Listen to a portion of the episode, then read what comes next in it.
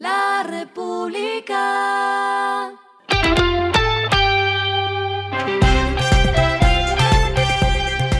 Al final de la jornada, esto es lo que debes saber sobre el comportamiento de los negocios, las finanzas y la economía.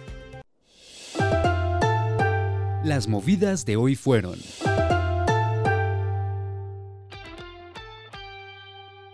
Las aerolíneas podrían enfrentar próximamente una política de control de precios. El ministro de Transporte, Guillermo Reyes, anunció que el gobierno nacional ejercerá un control de precios a los tiquetes aéreos debido al incremento que han registrado por la salida de dos de las aerolíneas de bajo costo más importantes del mercado doméstico colombiano. Viva Air, que tenía 20% de la participación del mercado, y Ultra Air, que tras su primer año de operación logró conquistar 8% del negocio local.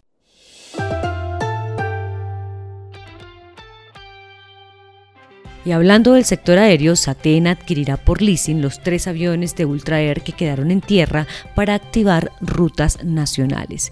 El presidente de Satena, Oscar Zuluaga Castaño, dijo al ER que para este año la inversión de la aerolínea sería de cerca de 100 millones de pesos.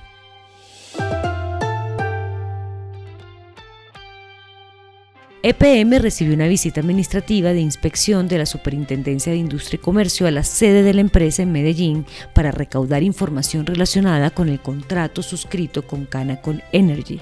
El propósito es obtener información relacionada con el mercado del gas natural en Colombia, la actividad económica del agente inspeccionado y todas aquellas actividades por medio de las cuales desarrolla su objeto social en este mercado.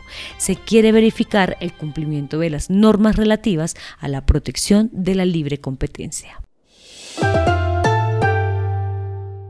Lo que está pasando con su dinero.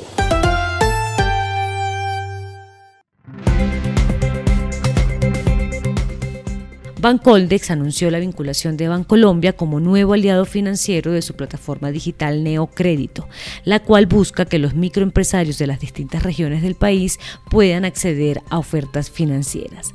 A través de la plataforma se proyecta movilizar recursos por cerca de 20 mil millones de pesos en unos mil créditos productivos este año.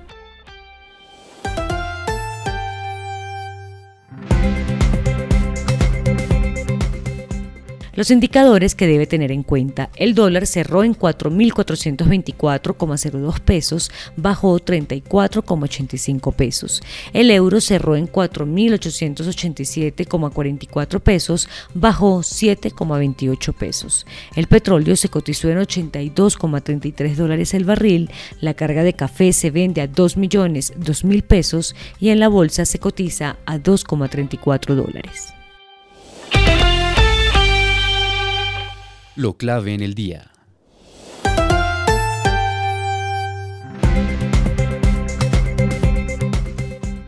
Hoy estaba programado que se llevara el acto de discusión del articulado de la reforma laboral, pero al final de la tarde el presidente de la Comisión Séptima, Ahmed Escaf, la aplazó para poder estudiar las propuestas que hicieron los partidos que han objetado este proyecto de ley. La ministra Carolina Corcho se reunió con los jefes de cada partido para el estudio de las 133 proposiciones, de las cuales rechazó 98, es decir, el 73%. Ante esto, se programó una reunión de emergencia entre los partidos conservador y de la U para definir cómo se votará en el Congreso luego de que la ministra dijera no a la inclusión de los reparos al articulado. A esta hora en el mundo. El propietario de la red social de Twitter, Elon Musk, anunció que a partir de ahora permitirá a los usuarios cobrar por el acceso a su contenido, desde textos largos a videos de horas. Aunque no dio más detalles, dijo que durante los primeros 12 meses Twitter no se quedará con ningún porcentaje del dinero que los usuarios obtengan de las suscripciones. Eso significa que los usuarios se quedarán con alrededor de 70% de sus ingresos por suscripciones en dispositivos móviles después de contabilizar las tarifas que Apple y Google cobran en sus tiendas de aplicaciones. Y el respiro económico tiene que ver con este dato. La República. A pocos días de que inicie la Feria del Libro de Bogotá, aprovecho para destacar unos datos que entregó en Ensayo LR el presidente de la Cámara del Libro, Emiro Aristizábal. El promedio de libros que leemos al año es entre 3,5 y 4 libros. Salen 20.000 registros ISBN por año, que es la cédula digital de los libros. Los e-books representan entre 8 y 10% de las ventas totales de los libros. Hay hasta 400 librerías en el país y se esperan cerca de 600.000 asistentes a la Filbo este año. Los que más leen, las mujeres, los jóvenes y los paisas. La República.